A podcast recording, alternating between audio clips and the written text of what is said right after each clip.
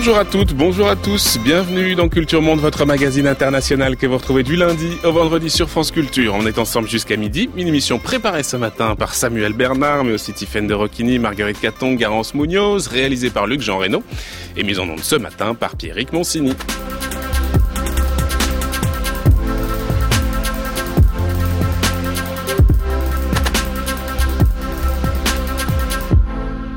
Toute cette semaine dans Culture Monde, plongée dans le monde de l'alcool. De la bière au whisky, en passant par le vin, le raki, la vodka, l'alcool est toujours un formidable révélateur de nos sociétés et de leurs évolutions.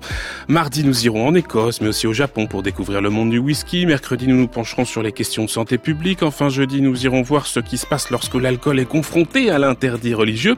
Mais aujourd'hui, on va s'intéresser au vin et à la bière, deux boissons fermentées dans un marché mondial. En Californie, comme en Australie, au Chili ou en Argentine, ce n'est pas la pluie qui est notre ennemi. Notre ennemi est le trop plein de soleil. Quand nous avons une année avec pas mal de brouillard, cela ralentit le processus de maturation. Les grappes restent plus longtemps sur les vignes, et c'est là que nous avons une grande qualité. Cette année, nous avons eu ce genre de climat. En Argentine, il y a dix ans, le montant des exportations vitivinicoles représentait environ 8 millions de dollars. Aujourd'hui, il est de plus de 200 millions de dollars. Ce qui veut dire que sans être un acteur principal au niveau international, il a cependant trouvé sa place sur le marché mondial.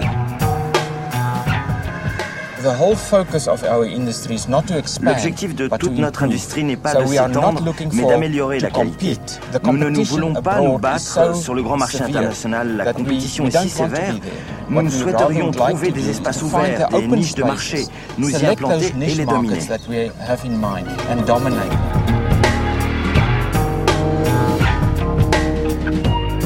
Napa Valley aux États-Unis, Mendoza en Argentine ou encore en Afrique du Sud, longtemps considéré comme un secteur typiquement européen et protégé des logiques d'industrialisation, le marché du vin est désormais indiscutablement inscrit dans l'économie mondiale, subissant de lourdes transformations dans sa production et sa consommation. En effet, il y a 15 ans, 25% du vin consommé dans le monde était exporté. Cette part atteint aujourd'hui 43% selon les chiffres de l'Organisation internationale de la vigne et du vin. Le vin s'internationalise et la tendance devrait se poursuivre, portée par une demande croissante venue notamment de la Chine dont les consommateurs sont de plus en plus nombreux à s'en délecter.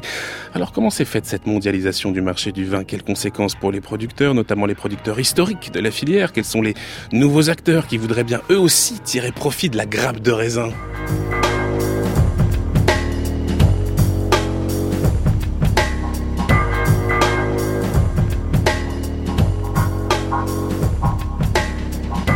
Nous nous intéresserons également à la bière, une boisson encore plus consommée que le vin et où là aussi des changements sont à l'œuvre, mais dans un sens différent puisque les industriels doivent faire face à de nouveaux concurrents de plus en plus pressants. Les petits brasseurs, en effet, les micro-brasseries apparues aux États-Unis dans les années 70 se sont étendues à tous les continents, connaissant un développement fulgurant allant même outre-Atlantique jusqu'à détrôner l'incontournable Budweiser. Alors comment comprendre cette révolution dans le monde de la bière? C'est ce qu'on verra tout à l'heure. Mais d'abord, on va commencer avec le vin et pour ce faire, nous avons invité Raphaël Schirmer. Bonjour Raphaël Schirmer. Bonjour. Merci beaucoup d'être avec nous en duplex depuis Bordeaux. Vous êtes géographe, maître de Bordeaux, évidemment, j'allais dire. Géographe, maître de conférence à l'université Bordeaux-Montaigne et puis membre du laboratoire Passage qui dépend aussi du CNRS. Un spécialiste de la vigne, du vin dans cette mondialisation, auteur notamment des vins de France et du monde qui était paru chez Nathan, mais aussi un atlas mondial des vins, la fin d'un ordre consacré, point d'interrogation. C'était paru chez Autrement. La consommation de vin, elle est en augmentation, euh, Raphaël Schirmer, notamment grâce aux pays émergents, je le disais dans mon introduction, qui en consomment de plus en plus, contrairement à la France, par exemple, où la consommation totale diminue. Euh, par ailleurs, il y a également de plus en plus de producteurs. On avait, il y a une trentaine d'années, euh, une trentaine de producteurs. Ils sont désormais une centaine. Donc on fait du vin sur tous les continents. Du Chili à l'Afrique du Sud, en passant par la Chine et l'Australie. En fait, le vin, il n'a évidemment, j'allais dire, pas échappé au phénomène de mondialisation, Raphaël Schirmer. Non, effectivement, je pense même qu'on peut considérer euh, que c'est un des un des un qui est en pointe dans la mondialisation, un de ces moteurs effectivement, et mmh. même plus qu'un moteur, un des un des éléments vraiment très en pointe dans la mondialisation, aussi bien en termes de de production et vous venez de le rappeler, pratiquement partout aujourd'hui on produit de la vigne et on consomme du vin, sauf bien sûr dans les pays musulmans pour les raisons qu'on comprend. Et puis au-delà de ça, c'est aussi en termes de, de discours, euh, du développement du tourisme. Enfin, c'est vraiment devenu un des, un des éléments très en pointe de la mondialisation. Hmm. La demande est tellement dynamique, Raphaël Schirmer, qu'on peut même se demander si l'offre va pouvoir suivre. D'autant que ces dernières années, on a eu des, des récoltes. En tout cas, cette, cette année, il y a eu une récolte qui était assez mauvaise dans beaucoup de pays, en France, en Espagne, en Italie, les mauvaises conditions climatiques étant largement responsables de ce résultat. L'Organisation internationale de la vigne et du vin de table sur une, euh, sur une récolte 2017 historiquement basse. On recule de plus 8% par rapport à l'année précédente. Le, monde va manquer de vin. On risque une pénurie, Raphaël Schirmer? Non, je pense pas d'autant qu'il y a des stocks. Et puis c'est quelque chose qui était apparu déjà euh, avec une espèce de peur pour le prosecco, qui est un des vins aujourd'hui très à la mode, et on s'attendait aussi à ce qu'il y ait plus suffisamment de prosecco pour abreuver la planète. Or c'est plus compliqué que ça. Et puis euh, euh, surtout qu'il y a des stocks, des, échanges. Aujourd'hui, c'est devenu une denrée euh, qui s'échange de partout dans le monde. Donc lorsqu'il manque de vin quelque part, bien on s'approvisionne ailleurs. C'est quelque chose qu'on avait remarqué notamment très nettement lorsqu'il y a déjà eu des, des gels dans les années 90. Le, le, gel de 1991 avait été très fort et la grande distribution n'avait pas pu s'approvisionner dans certaines régions de l'ouest de la France.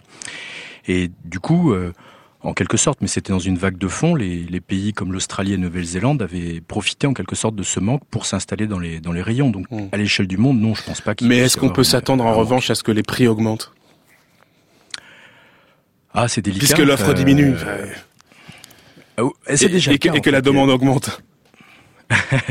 Euh, il y a déjà une tension très forte sur les marchés du vin depuis plusieurs décennies. Hein. La production est, de toute façon euh, supérieure. Euh, L'Europe avait mis en place des situations de crise avec des distillations obligatoires. Alors aujourd'hui, c'est c'est interdit ou seulement par très forte dérogation, mais c'est déjà une tendance assez générale. Le, marché du vin est, très compétitif, très concurrentiel. Mmh. Si on fait un peu de géographie, Raphaël Schirmer, vous êtes géographe, regardons un peu comment s'organise le marché du vin, les principaux pays exportateurs, les principaux importateurs. Alors, principaux exportateurs, bon, c'est essentiellement la France et l'Italie qui sont très largement en tête, et, surtout la France, hein, qui a une avance en la matière. En valeur, hein, pas en volume. Hein. Pardon, vous dites En valeur, mais pas en volume.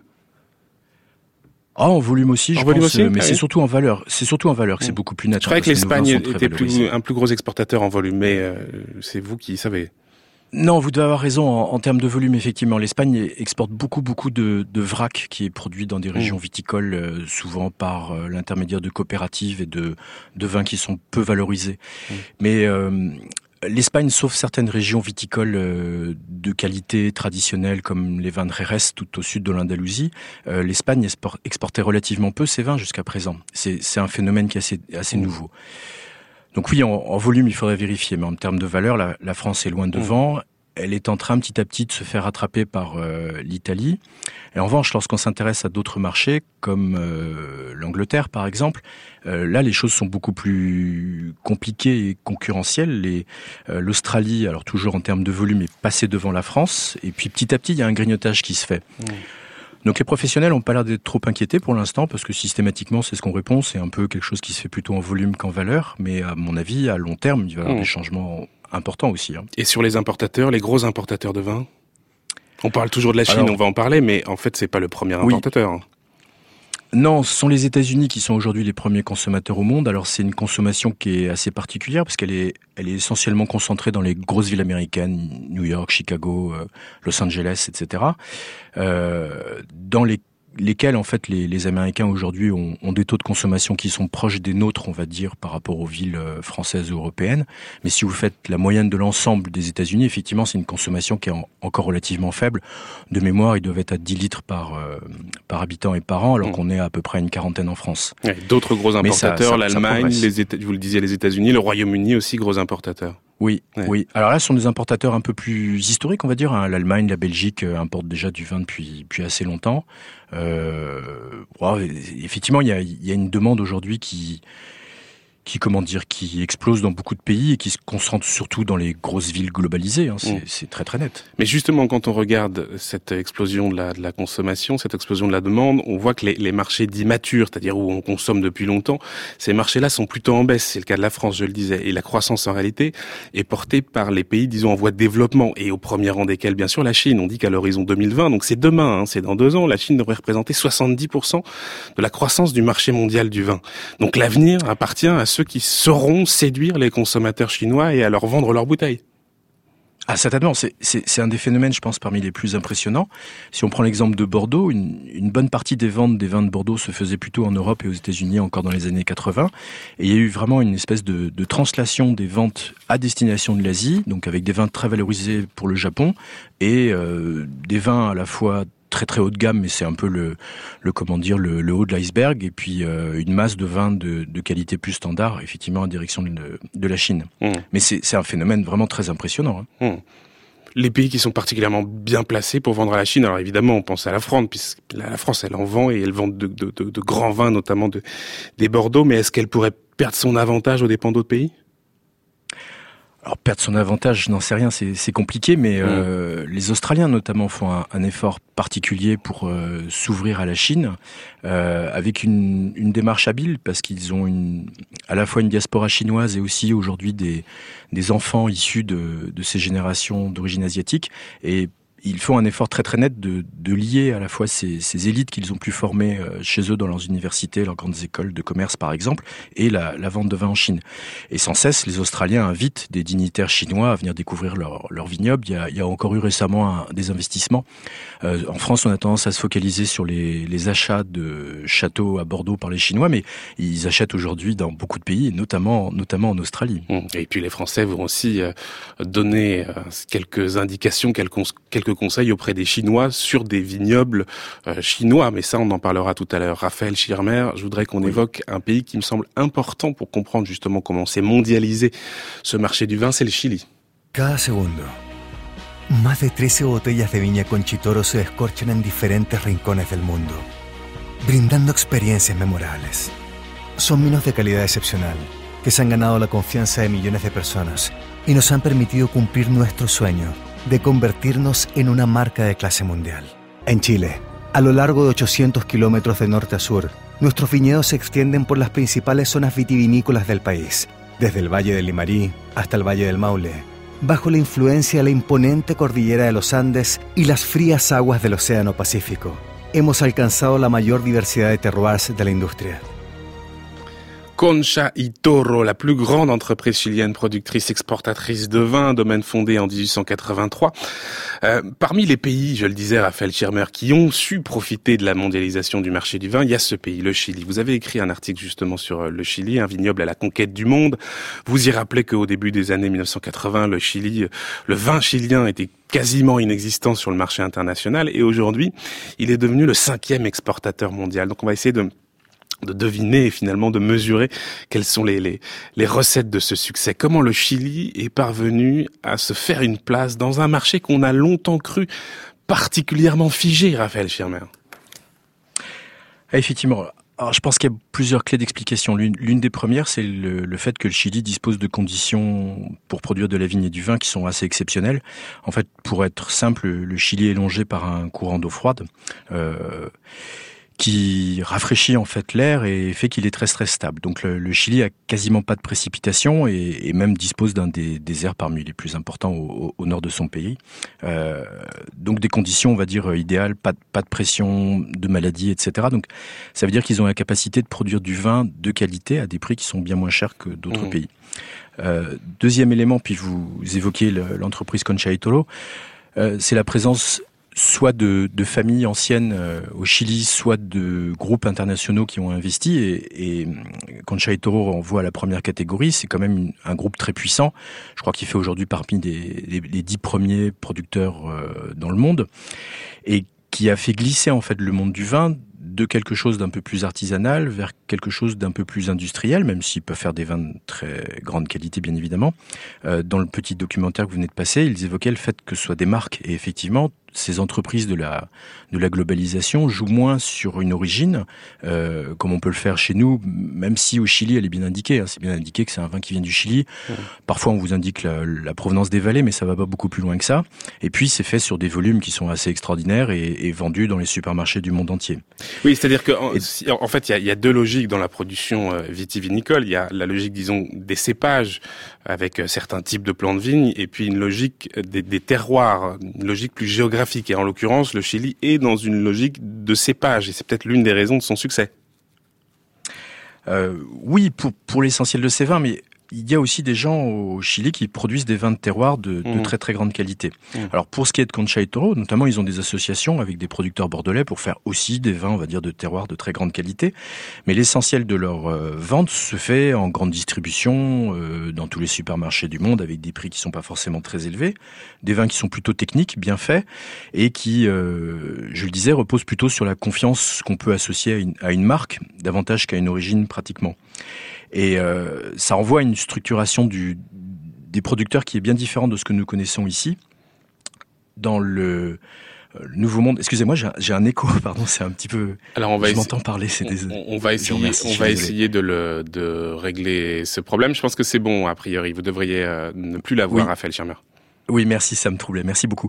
Donc, ce que je disais, c'est que ces entreprises, souvent, c'est le cas aux États-Unis ou dans d'autres pays du Nouveau Monde, euh, sont en situation d'oligopole, c'est-à-dire il y a que quelques grosses entreprises et euh, en gros, l'essentiel des ventes au Chili est fait par euh, trois énormes entreprises euh, qui ont donc des, des, structures à la fois euh, de production, mais aussi de, de vente qui sont qui sont très poussées, qui ont la capacité aussi de faire des publicités de par le monde. Concha et Toro, il y a quelques années, avait signé un accord de partenariat. Alors, je vous avoue ignorer si ça continue, mais avec une entreprise de de, football anglais, mmh. euh, bien connu et, bon, bien évidemment, à chacun qui, à chaque fois qu'il y a des matchs, euh, on en parle, quoi. Mmh.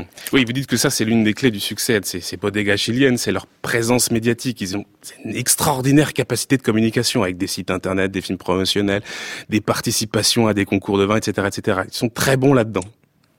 Complètement, ouais. ouais Il y avait une petite polémique qui avait éclaté lors du dernier Tour de France où justement une des entreprises qui est dans la mouvance de Concha Toro, qui leur appartient en fait, avait sponsorisé, je crois, le, le, départ du Tour de France qui, si je me souviens bien, se faisait en Espagne ou quelque chose comme ça. Alors ça avait bien évidemment euh, contrarié la profession viticole française qui, qui elle, euh, euh, on va dire, euh, gênée peut-être, je sais pas si c'est le bon mot, mais par la loi E20, se disait qu'elle ne pouvait pas faire cette publicité et que c'était un, un, un manque, bien évidemment, en tout cas sur le territoire français, parce que d'un point de vue aujourd'hui du monde du vin, c'est mondialisé. Mmh.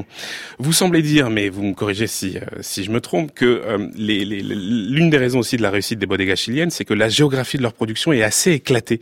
En fait, les viticultures sont, sont relativement éparses. Pourquoi cette stratégie?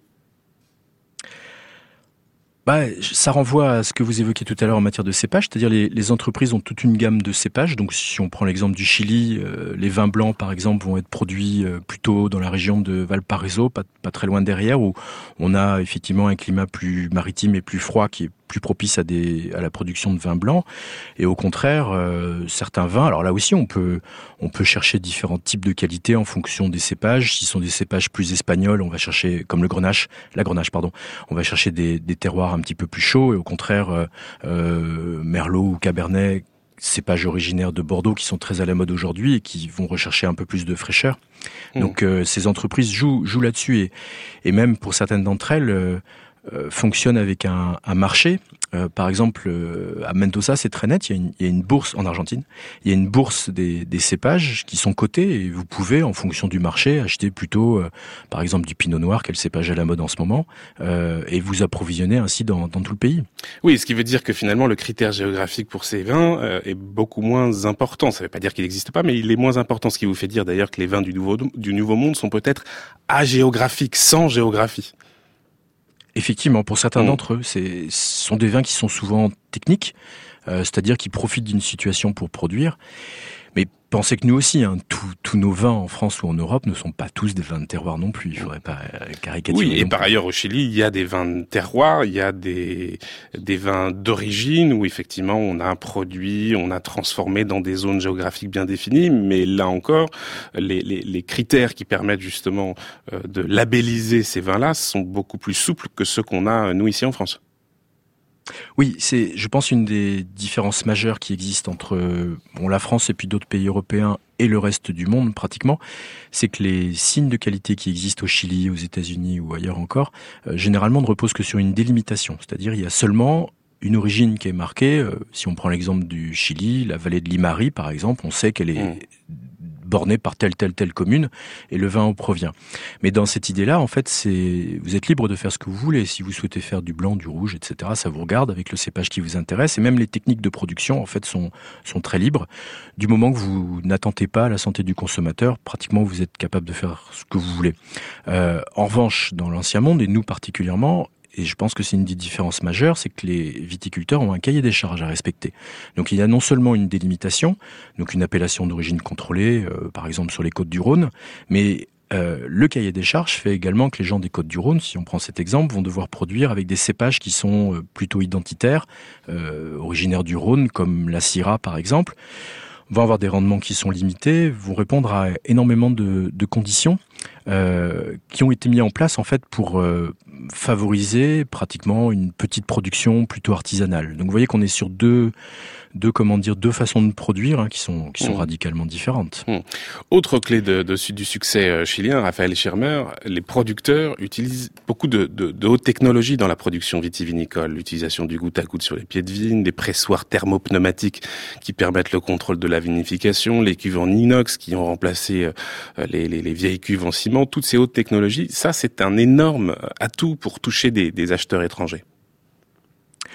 Oui, certainement. Pour produire des volumes conséquents, c'est certain. La, technologie a, été un des éléments mis en avant par euh, le Nouveau Monde et très nettement sous l'influence des Américains qui justement, euh, alors que c'est un peu quelque chose de tabou chez nous en France, où on a toujours euh, hmm. l'image de quelque chose d'assez artisanal, là au contraire, on montre que la technologie, et on, on, la montre hein, dans les publicités, dans, dans, le marketing, etc., est un des éléments de la production de vins de qualité, au sens euh, peut-être technologique du terme. Oui, ce qui ne veut pas dire qu'on ne va pas aussi mettre en avant le, le, caractère un peu authentique, et je mets des guillemets parce que l'authentique c'est parfois un peu fantasmé euh, derrière, derrière, ces productions. Et de, de, ce point de vue-là, le, le, critique américain Robert Parker a une grande influence. On le voit par exemple dans l'utilisation au Chili quasi systématique du fût de chêne d'ailleurs parfois fabriqué en, bois français si c'est possible. Donc il y a aussi cette recherche d'une forme d'authenticité dans la production de vin réel ou fantasmé d'ailleurs, qui est mis en, avant comme un argument de vente en réalité.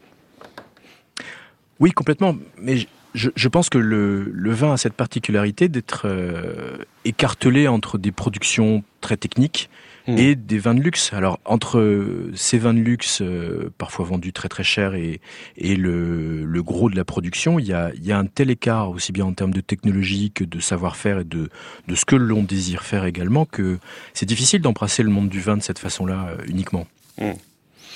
Il y a un autre aussi, peut-être un dernier atout qu'on pourrait mettre en avant, qui est pas là directement lié au vin, mais qui est quand même extrêmement important quand on veut s'accrocher aux marchés mondiaux.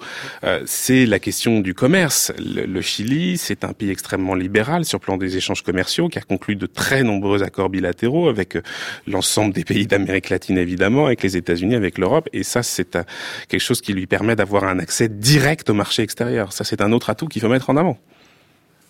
Ah, complètement. Hmm. Mais je dirais que les, volumes aujourd'hui pratiquement dans le monde du vin ne, comptent plus parce qu'une bonne partie des pays ont signé des accords de libre-échange euh, sous l'autorité de l'OMC et ce qui joue aujourd'hui pratiquement ce sont davantage les normes, donc les signes de qualité dont je parlais ou également ce qu'on va utiliser pour produire, euh, pour produire les vins. Et même la Chine a, du mal aujourd'hui, pour, pour ce que j'en sais en tout cas, à, bloquer des entrées de vin sur son pays. Et, et elle le fait davantage par euh, des sortes de comment dire, de, blocage par des normes. J'avais en tête l'exemple de ce qui s'est passé il y a quelques années lorsque l'Europe essayait un petit peu de bloquer les, les panneaux solaires euh, en provenance de Chine sur le continent européen. Euh, en mesure de rétorsion, les Chinois avaient bloqué les vins de cognac en arguant du fait qu'ils avaient davantage trop de, de phtalates qui sont des, des décomposés issus de, du plastique dans, dans le vin. Mais ça, je dirais, c'est pratiquement la seule chose qu'ils avaient réussi à faire et ça avait peut-être pas trop duré. Mais ça montre à quel point nous sommes aujourd'hui dans une planète qui est complètement ouverte et dans laquelle les, les flux de vin se se font très très bien. Ouais, il y avait le message extérieur effectivement sur ce cognac, mais il y avait aussi un message intérieur à propos de ce cognac qui est peut-être moins connu, Raphaël Firmer, c'est que le cognac c'est un très bon euh, cadeau et en fait qui participe assez largement au système de corruption en Chine. Donc en réalité, ça rentrait aussi, ça s'inscrivait aussi dans une lutte contre la corruption. Vous savez que c'est un grand cheval de bataille bien sûr de Xi Jinping. Donc en fait, il faisait coup double là avec cette cette affaire de ah, cognac. Ah, certainement. Euh, on est avec Raphaël Schirmer, on parle de vin, de cette boisson fermentée dans la mondialisation. Vous écoutez France Culture, vous écoutez Culture Monde. France Culture, Culture Monde, Florian Delorme. Et on parlait de la Chine, il y a beaucoup de préjugés sur le vin et la Chine. On pense que la Chine produit et consomme du vin que depuis peu, ce qui est faux. La vitiviniculture existe depuis plus de 2000 ans. On pense que l'on ne produit que du vin de mauvaise qualité. C'est pas vrai non plus. Pour preuve, en 2014, un test à l'aveugle a été réalisé entre 5 Bordeaux et 5 vins chinois et le comité sino-français a donné une victoire chinoise. Alors, il est vrai que les vins français sélectionnés ne faisaient pas partie des plus prestigieux, je le précise, et que, en revanche, les vins chinois étaient euh, ce qui se faisait de meilleur en Chine. Et pour trouver le meilleur du vin chinois, il faut aller notamment dans cette région du Ningxiao. Avant de planter ces vignes en 1996, je cultivais du maïs. J'en ai encore ici, cela me rapportait 1800 euros par hectare chaque année. Le raisin, ça me rapporte 7200 euros par hectare. Ça a vraiment tout changé dans ma vie. J'ai pu m'acheter une maison dans le coin et même un appartement dans la capitale, Yunshan. Ma Weim, qui explique comment il est passé d'une exploitation centrée sur la culture du maïs à la viticulture, extrait d'un reportage diffusé sur France 24. On va retrouver un nouvel invité, Stéphane Tuntunji, bonjour. Bonjour, merci beaucoup d'être avec nous. Vous êtes œnologue, cofondateur de Eno Team et un laboratoire œnologique et vous êtes conseiller du château Olansoul, Olansoul, pardon, l'une des plus importantes maisons de production de vin du Ningxia. Euh, vous vous y rendez donc désormais très régulièrement pour suivre un peu la production et pour distiller vos précieux conseils. On va en parler. D'abord un mot sur l'actualité, Stéphane Toutounji, parce que euh, la maison Lafitte, qui est l'une des marques les plus prestigieuses des vins de Bordeaux, euh, celle qui produit notamment le, château Lafitte Rothschild, un grand, premier grand cru historique. Et la société mère a investi il y a une dizaine d'années maintenant dans le domaine chinois de Penglai, c'est dans une autre région, hein, là, en l'occurrence Shandong. Euh, et, et d'ici l'automne prochain, elle va sortir ses premières bouteilles de vin chinois. Cet exemple, il montre parfaitement que en Chine, on est en train de rentrer dans une nouvelle logique. On s'engage dans la production de vins de qualité. On est dans une logique de montée de gamme. Ça y est, on y est. Ça y est, on y est, tout à fait. Mais vous avez un autre exemple aussi euh, parlant et criant, c'est LVMH qui s'est implanté, lui, dans le Yunnan, hmm. euh, et pour produire aussi un grand vin euh, rouge de qualité. Voilà, donc ça fait deux, deux belles maisons de luxe, on peut appeler ça des hmm. maisons de luxe maintenant, qui s'implantent en Chine et qui croient euh, résolument à l'avenir des terroirs chinois. Alors vous, il y a quelques années, vous êtes lancé dans une coopération avec Olan Sul, un vignoble de, de plusieurs milliers d'hectares. Pourquoi cette association? Qu'est-ce qui vous a séduit et quel est l'objectif affiché par les Chinois qui sont à la tête de ce projet? Vous savez, nous, dans notre métier de consultant, c'est toujours une histoire d'échange et de rencontre. Donc j'ai rencontré le propriétaire qui est euh, sino-thaïlandais et qui m'a dit qu'il voulait produire le vin bio organique le plus prestigieux de Chine. Donc le projet m'a plu. Euh, il y a des moyens financiers assez conséquents et donc euh, une volonté de qualité assez marquée. Donc voilà, donc je me suis embarqué dans le, projet avec lui. Voilà, aujourd'hui, il, il va produire sur 15 000 hectares. Aujourd'hui, il y a un peu plus de 2000 hectares plantés. Voilà, il y a un gros projet. Euh, on est sur des, des normes de qualité, des exigences de qualité vraiment très marquées et très haut de gamme comparé à ce qu'on peut faire ici, comparable à ce qu'on peut faire ici à, à, Bordeaux et dans d'autres régions du monde. Voilà, donc c'est un projet intéressant. Mmh. ils vont très vite. Quand vous parlez de gros moyens, c'est-à-dire mais c'est-à-dire que les moyens sont, sont quasi illimités. Mmh. quand mmh. j'ai besoin d'une machine, quand j'ai besoin de, de cuves, quand j'ai besoin d'essayer un cépage, ben on Vous l'avez immédiatement. Mmh. Voilà, on arrache 30 hectares, on plante les cépages pour voir si ça correspond à ce qu'on peut faire, et trois ans après on regarde. Enfin voilà quoi. Il y a, donc c'est c'est vrai que ça va beaucoup plus vite, euh, beaucoup plus vite qu'en Europe. Il n'y a pas du tout les AOC, euh, euh, il n'y a pas les normes des appellations d'origine contrôlée qu'on peut avoir en France ou en Italie ou en Espagne sous d'autres d'autres formes. Donc ça c'est c'est voilà, on a une liberté totale. Mmh. Et visiblement, cette coopération, elle est déjà fructueuse, puisque le millésime 2014 a déjà remporté un prix dans un concours mondial à Bruxelles, je crois. Oui, mmh. tout à fait. Ça fonctionne. Et, puis des notes avec euh, les journalistes Béthane et de Sauve, et puis des choses en Angleterre. Voilà, non, ça fonctionne, ça mmh. fonctionne. Il y a un très beau terroir, c'est très intéressant. attendez, vous parlez de terroir. C'est quoi justement le rapport euh, chinois au terroir? Il est important ou est-ce que finalement l'origine géographique n'est pas essentielle? Non, parce que on, enfin, les terroirs, les terroirs viticoles, c'est une, une grande discussion dans le monde du vin. C'est l'adéquation entre, entre, le sol, euh, le climat, euh, le, les personnes qui s'en occupent. Enfin bon, c'est vrai que c'est une adéquation, une fusion totale. Mais tous les, les vignobles chinois de, de, grande qualité sont pratiquement tous situés entre le 35 et 45e parallèle. Donc non, c'est vrai, il y a, il y, a, il y, a, il y a des notions de terroir, puisque nous on a mm. visité la chaîne entière, la Chine entière pour euh, cartographier un peu les terroirs qui pourraient être intéressants pour d'autres clients.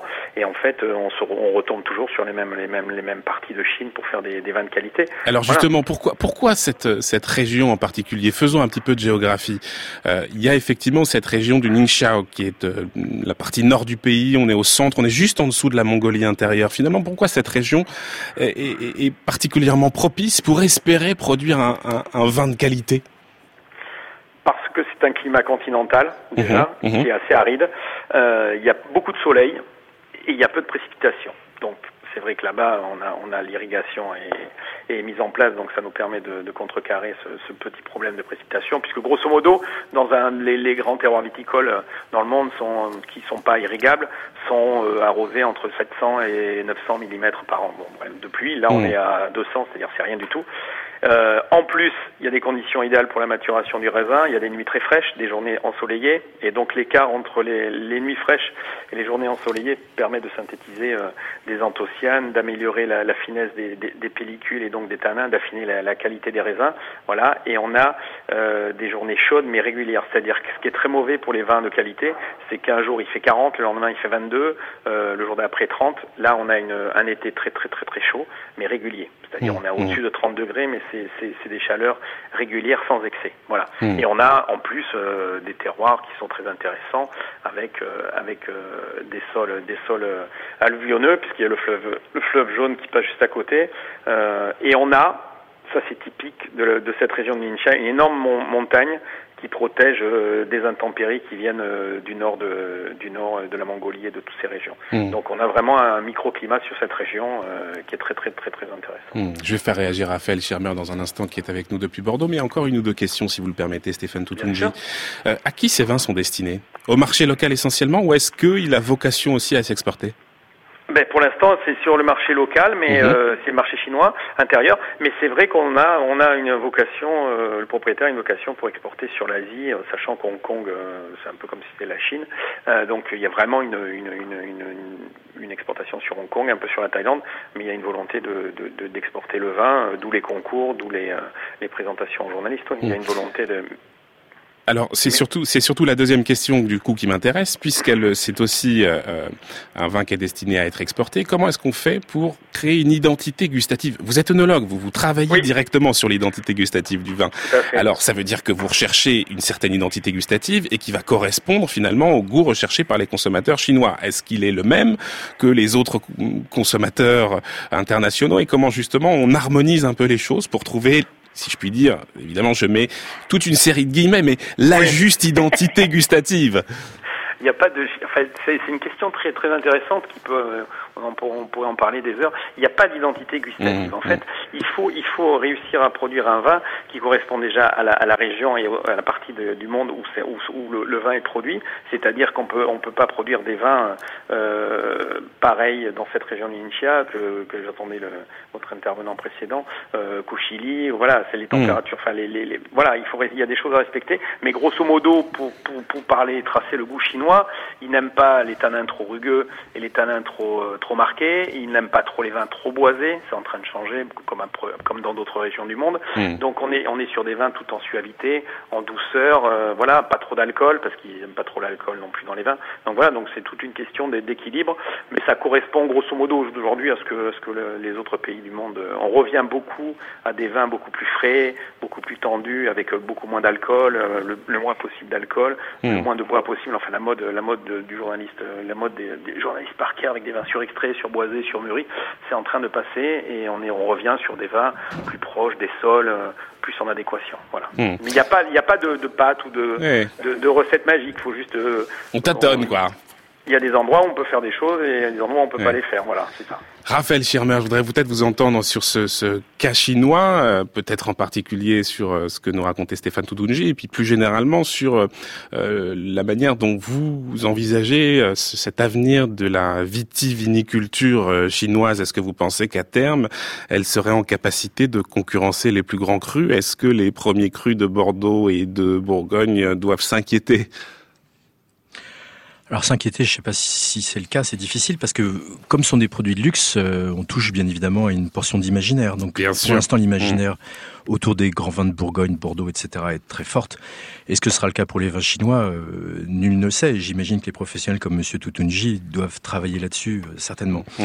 Euh, et le VMH qu'on évoquait aussi, je crois, a, sorti un vin il y a peu de temps à Ouyun.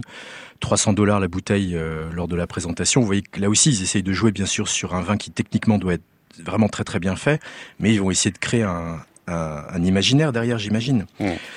Euh, ce qui est intéressant, c'est ça va être la réaction des, Chinois eux-mêmes, et non seulement sur le marché intérieur, mais aussi beaucoup dans la diaspora chinoise. Et les Chinois sont présents dans beaucoup de pays dans le monde, euh, peut-être davantage aussi habitués à consommer du vin. Je pense aux, Chinois qui se trouvent par exemple à, Los Angeles ou à San Francisco, où il y a des, diasporas très présentes. Ce sont peut-être eux davantage qui vont être séduits dans les années à venir. Euh, je vous avoue ne pas le savoir. J'avais posé la question à un mmh. collègue qui travaille à l'université de Seattle, Pierre Lee, qui, qui s'intéresse à la Chine, et, on avait dialogué. Je lui avais posé la question de savoir justement ce que les, Chinois allaient amener certainement dans le monde du vin, et, et pour l'instant, lui-même restait euh, un peu dubitatif parce qu'il ne, ne, le sait pas. C'est vraiment quelque chose de très neuf, quoi. Donc on ne sait pas ce que ça va devenir. Mmh. Merci beaucoup en tout cas Stéphane Toutounji qui était avec nous euh, par téléphone. Je rappelle que vous êtes œnologue, cofondateur de Eno Team et puis conseiller donc du château Olansou. Là, on a hâte hein, de, de, goûter euh, euh, ce, ce, vin. Merci beaucoup d'avoir été avec nous. Un tout dernier mot, Raphaël Schirmer, avant de nous intéresser. Merci, avant de nous intéresser à la bière dans quelques instants. on parlait de climat à l'instant avec Stéphane Toutounji. Évidemment, c'est essentiel pour faire du vin. on est dans un moment très particulier avec un dérèglement climatique qui est de plus en plus important et qui pourrait peut-être aussi modifier ce marché du vin. Peut-être que certains euh, sont menacés alors que pour d'autres des opportunités s'ouvrent. Euh, comment est-ce que vous voyez les choses? Par rapport à cette question du dérèglement climatique ah oui, si, si vous le saviez, vous me diriez où il faut investir, c'est ça? Euh, Oui, moi-même je le ferais avec ma, ma paye de prof à l'université. Non, mais au-delà de la blague, est-ce que vous pensez que ça peut vraiment modifier le, le marché international du vin? C'est difficile de répondre. Ce que, mmh, ce, mmh. que, ce que je voulais dire, et permettez-moi de revenir un petit peu en arrière, c'est sur cette démarche qui a été initiée en Chine. Je trouve, je trouve ça très intéressant parce que euh, on assiste vraiment, vous voyez, à une sorte de, de lecture euh, de l'espace mondial à travers des tas de composantes, et notamment une composante plutôt naturelle, assise sur euh, le sol, le climat, etc. Et, et Monsieur Tutunji parlait de, de terroir, et effectivement, le, les professionnels du monde du vin parlent de terroir. En tant que géographe, euh, niveau il rien de péjoratif, mais je parlerai pratiquement plus de terrain, parce que ce qu'on recherche là sont des conditions idéales pour faire de la viticulture, mais comme on le disait, il manque des tas d'autres éléments. Et dans l'idée de terroir, dans, dans, la définition qui est généralement acceptée, hein, qui est celle de, de l'INAO, euh, il y a cette idée très forte d'un savoir-faire, euh, d'une typicité, d'une originalité, et pour l'instant ces vins euh, ne les ont pas. Ils sont en train de les créer, et ça c'est quelque chose que je trouve assez fascinant. Alors plus difficile à observer en Chine, mais euh, qu'on voit très très bien au Chili. Il y a énormément de gens, euh, ou aux États-Unis aussi d'ailleurs, euh, qui sont en train vraiment de créer les terroirs actuels. C'est-à-dire ils essayent des tas de choses avec des cépages différents, des façons de vinifier différentes, etc. Et sont sont en train de créer les, les vins de, de demain. Alors pardon, j'ai pas répondu à votre question sur euh, sur le réchauffement climatique. Non, mais ça donne des éléments. Ça veut dire qu'on est en train de tâtonner et que d'une certaine manière, on suit d'autres voies et que tout est possible en réalité. C'est ça qu'on comprend. Exactement. Tout est possible et avec une espèce de mobilité. Et justement, le réchauffement climatique vient vient ajouter une nouvelle mobilité mmh. là-dedans. C'est que euh, les choses sont en train probablement de se déplacer. Alors c'est là qu'il y a il y a beaucoup de comment dire de, de, cartes qui ont été faites qui à mon sens ne tiennent pas la route où on, on montre que euh, la viticulture va avancer de je sais pas allez une centaine voire même davantage de kilomètres euh, mm. même pardon plutôt en, en, termes de milliers en Europe par exemple et que d'ici peu de temps on pourra faire du vin facilement en Norvège et qu'à Bordeaux sera fini. Euh, c'est du grand n'importe quoi euh, euh, la viticulture est quelque chose d'éminemment social culturel. On, on a des tas de paramètres qui peuvent influencer. Et Bon, c'est un peu une, blague, mais à mon avis, la, la famille d'Angleterre fait beaucoup plus pour la propagation de la vigne et du vin en Angleterre que ne le fait le réchauffement climatique. Hmm. Vous restez avec nous, Raphaël Schirmer. On va quitter le vin, on va rentrer dans un nouveau monde, celui de la bière. Sir Jeremy, you are a true friend of the crown. Dilly dilly. Dilly dilly. Madam Susan, you are an even truer friend of the crown. Dilly dilly. Dilly dilly. What is that? This is a spiced honey mead wine that I have really been into lately. Please follow Sir Brad. He's going to give you a private tour of the Pit of Misery. I'm sorry, what? Pit of Misery! Dilly dilly! dilly, dilly. Here's to the friends you can always count on. Voilà, c'est un, un, spot publicitaire euh, tournant en dérision l'aspect un peu authentique, moyenâgeux des bières artisanales. On va parler de bière avec une nouvelle invitée, Elisabeth Pierre. Bonjour. Bonjour. Merci beaucoup d'être avec nous. Vous êtes zytologue, c'est comme ça qu'on dit. Tout à Spécialiste de la bière. Oui. Bon, de l'histoire de la bière, du mouvement aussi de la microbrasserie dont on va parler, et puis auteur d'un blog La fille de l'orge, mais aussi de plusieurs ouvrages, notamment le guide achète des bières, la deuxième édition. Euh, je passais là à l'instant le, le, spot publicitaire de, de Budweiser parce que Budweiser aux États-Unis, c'est vraiment la reine des bières. Hein. Dans les années 80, elle régnait quasiment sans partage sur le monde de la bière américaine. Sauf que depuis quelques années, on voit que ses ventes sont en chute libre. Euh, rien que sur la dernière décennie, sa part de marché est passée de 15% à 7% la moitié. Comment comprendre cette dégringolade de Budweiser aux États-Unis? Qu'est-ce que ça vous semble révéler? Alors cette, euh, cette évolution, elle, est, elle remonte à, à, quelques années auparavant, on va dire dans les années, euh, elle s'explique dans les années 70, mhm. où euh, on assiste à un phénomène de renaissance des micro-brasseurs, on appelle ça des brasseurs amateurs aux États-Unis, et qui vont être le prémisse d'un nouveau paysage de brasserie artisanale, elle-même dans les années 80-90. Un petit peu d'ailleurs comme dans tous les pays du monde, on retrouve ce, ce phénomène de renaissance dans ces années-là. Et ça part vraiment aux États-Unis. Ça part vraiment des États-Unis et comme les tendances dans le milieu brassicole de nos jours sont vraiment euh, dictées quasiment par les États-Unis, c'est-à-dire que les brasseurs, ce que j'appelle les nouveaux brasseurs maintenant, particulièrement français, mais tous les dans tous les pays, suivent les tendances qui sont euh, édictées, on va dire, par les brasseurs américains. Hmm. Et donc c'est effectivement dans les années 2000, précisément 2014, que l'ensemble de ces craft brews américains ont dépassé le premier brasseur mondial qui était effectivement à l'époque Anheuser-Busch. Hmm. Et euh, ça a été totalement une deuxième révolution après celle de la, de la révolution brassicole des années 70. Vous parlez de révolution, on peut vraiment se demander jusqu'où ce mouvement des microbrasseries pourrait remettre en question le marché mondial de la, de la bière tel qu'il existe aujourd'hui. Est-ce qu'on va assister à une forme de démantèlement des géants du secteur qui vont progressivement justement laisser place aux plus petits, aux microbrasseries? Est-ce qu'on est en train d'assister à une sorte de démondialisation par le houblon? Alors c'est une vision extrêmement intéressante de, de, de, de considérer effectivement qu'il y a un retour en arrière finalement. Euh, si on considère, euh, si on, regarde avec le, prisme de l'histoire, tout a commencé pour les grands groupes internationaux, planétaires, euh, tout a commencé par des histoires d'hommes qui ont, de femmes qui ont créé un jour, à un moment donné, une brasserie. Euh, on en est arrivé effectivement à une situation mondiale brassicole avec une image connue que trois grands groupes maintenant, le premier étant AB InBev, euh, constitution avec plusieurs étapes de rachat successifs, mmh, donc mmh. de cette situation de premier brasseur mondial maintenant, deuxième brasseur mondial Heineken et troisième Carlsberg. Et ces trois grands groupes composent à, eux seuls la quasi majorité des bières consommées dans le monde. Mmh, Alors, on part de, ce, de cette euh, photographie-là et qu'est-ce qui se passe avec ces 30 dernières années dans quasiment également tous les pays, ce phénomène de ce qu'on appelle révolution brassicole, qui est quelque part une deuxième révolution après celle du, du 19e siècle, qui a changé révolution la industrielle. révolution industrielle. Parce qu'avant, c'était quasiment, le, disons que c'était les monastères, le monde monastique. Le monde euh, monastique, le... monde rural, le monde campagnard, hum. Les, les brasseurs étaient des fermiers. Et, et, donc, on assiste maintenant, depuis ces 30 dernières années, à une renaissance totalement phénoménale, à des étapes différentes, à des niveaux différents dans chaque pays, de ces microbrasseurs ou de ces brasseurs artisanaux, de ces craft brewers, selon les, les pays. On a des, des appellations différentes et on a des évolutions différentes. Donc, c'est devenu effectivement très complexe et du coup, répondre à cette question devrait peut-être nécessiter de s'approcher après de chaque pays, de, ce qui se passe précisément dans chaque pays. Euh, les les, les, cultures étant différentes, euh, c'est très différent. Mais c'est vrai, est-ce qu'on peut dire que, ça remet en cause, euh, d'une certaine manière, l'installation du paysage Si on, on, analyse d'abord les choses enfin, d'un point de vue un peu global, est-ce qu'on peut dire que ce succès des microbrasseries, il s'inscrit, disons, euh, dans ce mouvement général euh, des consommateurs qui exigent de plus en plus de consommer des produits locaux? Tout à fait. C'est ce qu'on observe. C'est-à-dire que quand on observe ce qui s'est passé, les brasseurs artisanaux s'installent dans des, soit dans des campagnes, soit dans des quartier de ville en friche ou, euh, ou, euh, qu'il s'approprie. C'est ce qui se passe euh, d'ailleurs en, en Ile-de-France. il y a une sorte de concentration maintenant un petit peu de brasserie artisanale sur l'Est parisien et notamment Pantin, Montreuil, etc. Donc c'est ce qui se passe un peu dans toutes les villes. On a une concentration à Londres également de tous ces nouveaux brasseurs.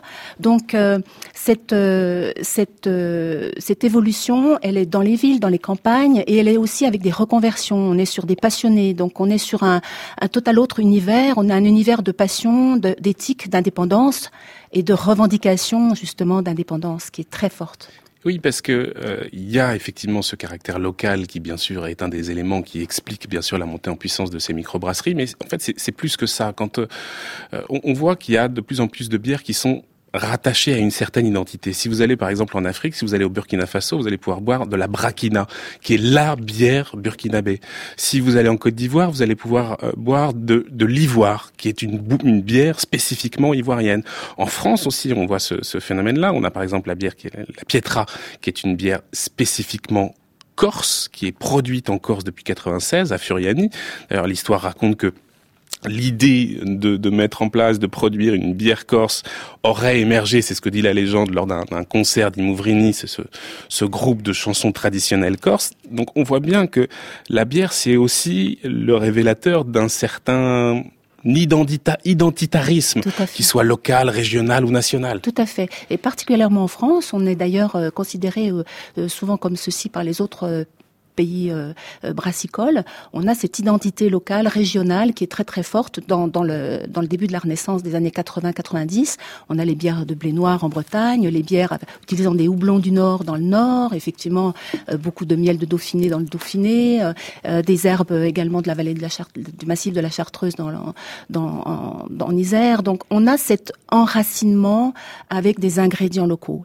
Mais cet enracinement, cette identité locale avec des ingrédients, des ajouts d'ingrédients locaux, elle existe, il existe dans absolument tous les pays.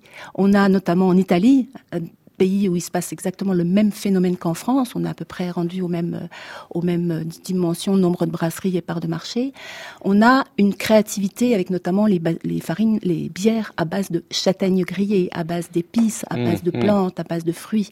Donc l'Italie est beaucoup plus dans, la, dans cette identité-là que la France. Oui, mais euh, toutes les bières dont on a parlé ne fabriquent pas à partir de produits spécifiquement locaux. Du coup, il y a une vraie question qui est celle de qu'est-ce qui fait au fond l'identité d'une bière? En quoi est-ce qu'une bière est euh, corse, burkinabé ou, ou japonaise? Est-ce que ça dépend seulement du lieu où se trouve la brasserie? Parce que c'est une bière qui est faite en Corse, alors c'est une bière, bière, corse Enfin, il y a un moment où, où il faut aussi se poser cette question-là. Tout à fait. Euh, c'est là la complexité. On a deux grandes directions quand on fabrique une bière.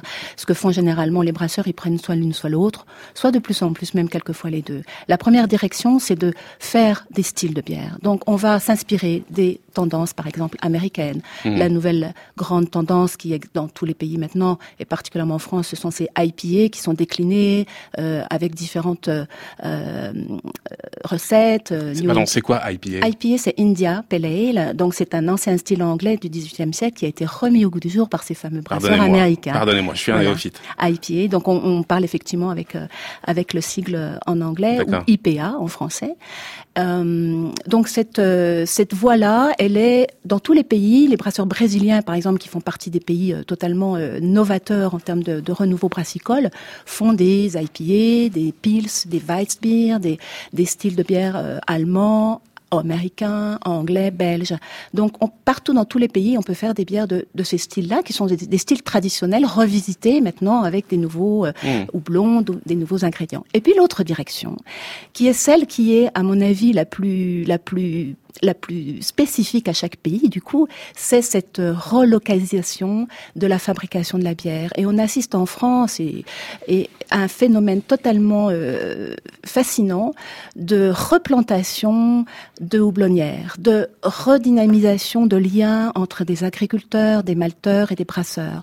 Donc, à, à, à, une, une, on revient quasiment à, à ce mouvement, à ce paysage qu'il y avait au 19e siècle et avant, à ces fameuses brasseries, on va dire, agricoles, et, et on appelle ça d'ailleurs des fermes. Avant le temps de l'industrialisation. Tout à fait. Mmh. Ce qui va, qui va nous permettre d'ailleurs de retrouver de nouveaux goûts, parce que euh, ce qu'il faut bien réaliser, c'est qu'évidemment le mouvement d'industrialisation du monde de la bière, il a aussi produit une forme de standardisation des goûts. Complètement, complètement. Et cette standardisation, elle reste quelquefois attaché encore à l'image de la bière, puisque c'est quand même la grande, grande majorité de la consommation euh, en France, mais également dans tous les autres pays.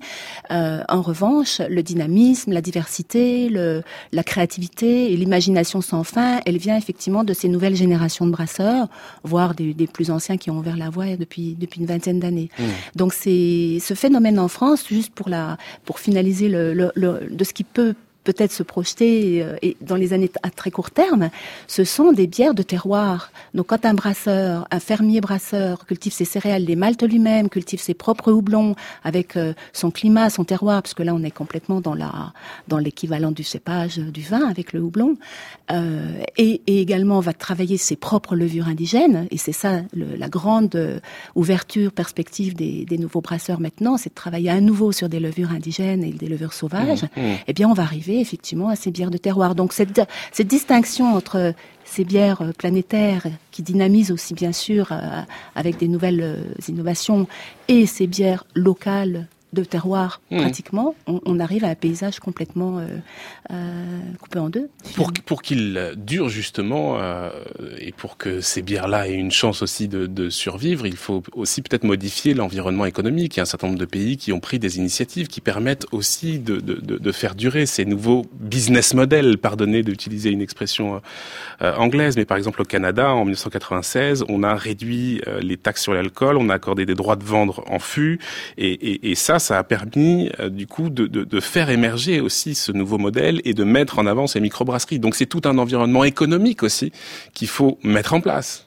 Ah, totalement. Et là, chaque pays, effectivement, euh, maître de ces, de ces décisions. On peut peut-être regretter qu'en France, effectivement, les brasseries indépendantes ne soient pas, euh, euh, on va dire, traitées très, très différemment des, des, des, des grands, des grands groupes. Et, et, le paysage en France, effectivement, euh, a, a, un handicap en, au niveau de la distribution. Et c'est ce qui fait que souvent, on entend que les brasseurs français sont un petit peu en retard. Mmh. Ils sont pas en retard au niveau du goût et de l'imagination. Ils sont un peu plus, on va dire, euh, dans un environnement économique plus complexe. Et puis aussi, il va falloir qu'ils euh, mettent les Français à la bière, hein, parce que si on compare par rapport à, à nos voisins, par exemple allemands ou tchèques, on consomme beaucoup moins de bière. Hein. Oui, alors nous sommes avec les Italiens parmi les petits derniers de la consommation de la bière en Europe, avec euh, respectivement 31 litres pour les Italiens. Et, oui et 33 pour nous. Donc nous sommes en pleine remontée et d'ailleurs on a on a un potentiel qui est qui est très très très ouvert pour les années à venir à ce niveau-là. Et eh oui, il y a match là pour le coup entre la bière et le vin. Merci beaucoup Elisabeth Pierre d'être passée dans nos studios. Vous êtes zitologue, donc oui. une spécialiste de la bière. C'est comme ça qu'on dit, une zitologue. Merci infiniment d'être passée dans nos studios. Merci. Je rappellerai aux auditeurs, le guide Hachette des bières. Il y a une deuxième édition augmentée qui vient de paraître chez Hachette. Un grand merci également à Raphaël Schirmer qui était avec nous en duplex depuis Bordeaux. Je remercie d'ailleurs les techniciens qui ont permis de faire la liaison et je rappellerai quant à lui les vins de France et du monde. C'était paru chez Nathan, mais aussi l'Atlas mondial des vins. La fin d'un ordre consacré, point d'interrogation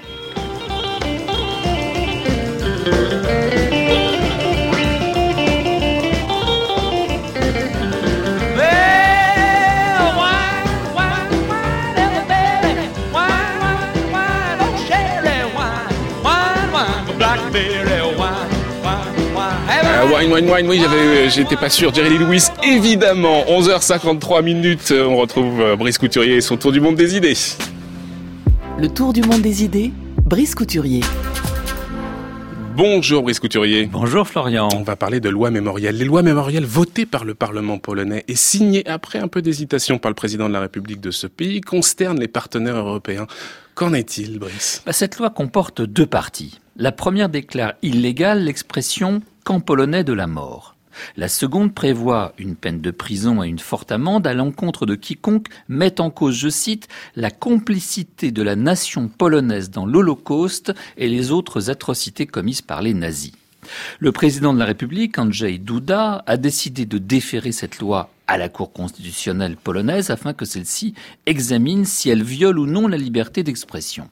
Mais la réponse de cette Cour ne fait guère de doute dans la mesure où elle a été soigneusement épurée et truffée de juges amis du pouvoir, ce qui illustre les deux problèmes posés à l'Union européenne par le gouvernement polonais issu des rangs du parti Prawo i Sprawiedliwość. Le premier, c'est la mise au pas de la justice par l'exécutif qui est une atteinte manifeste aux notions de séparation des pouvoirs et d'indépendance de la magistrature. Le second traduit un désir de souveraineté exacerbé, puisqu'il va jusqu'à la prétention de dicter aux historiens la manière dont il faudrait présenter le récit national. Mais il faut reconnaître aussi que la première demande est fondée, pas la seconde. Oui, oui, l'expression camp de concentration polonais ou camp d'extermination polonais est, je cite Edna Freeberg dans le magazine américain The Atlantic, historiquement inexacte et déformée et déforme la manière dont nous comprenons comment et pourquoi l'Allemagne nazie en arriva à construire des centres d'extermination dans ce pays. Et de rappeler que le président Obama lui-même, qui avait fait référence un jour au camp de la mort polonais dans un discours d'éloge à Jan Karski en 2012, s'est excusé peu après de l'inexactitude de cette expression. Les camps d'extermination en question, Auschwitz, Treblinka, Majdanek, Sobibor, Beojetz, ont été construits par les Allemands durant l'occupation de la Pologne pour des raisons pratiques. C'est en Pologne que vivait le plus grand nombre de juifs européens avant la guerre. Non seulement les Polonais ne participèrent ni à leur édification ni à leur fonctionnement, mais les premières victimes d'Auschwitz I, ouvert en mai 1940, furent plusieurs milliers d'intellectuels et de cadres politiques et administratifs polonais. L'occupant les avait jugés susceptibles de résister à l'occupation de leur pays.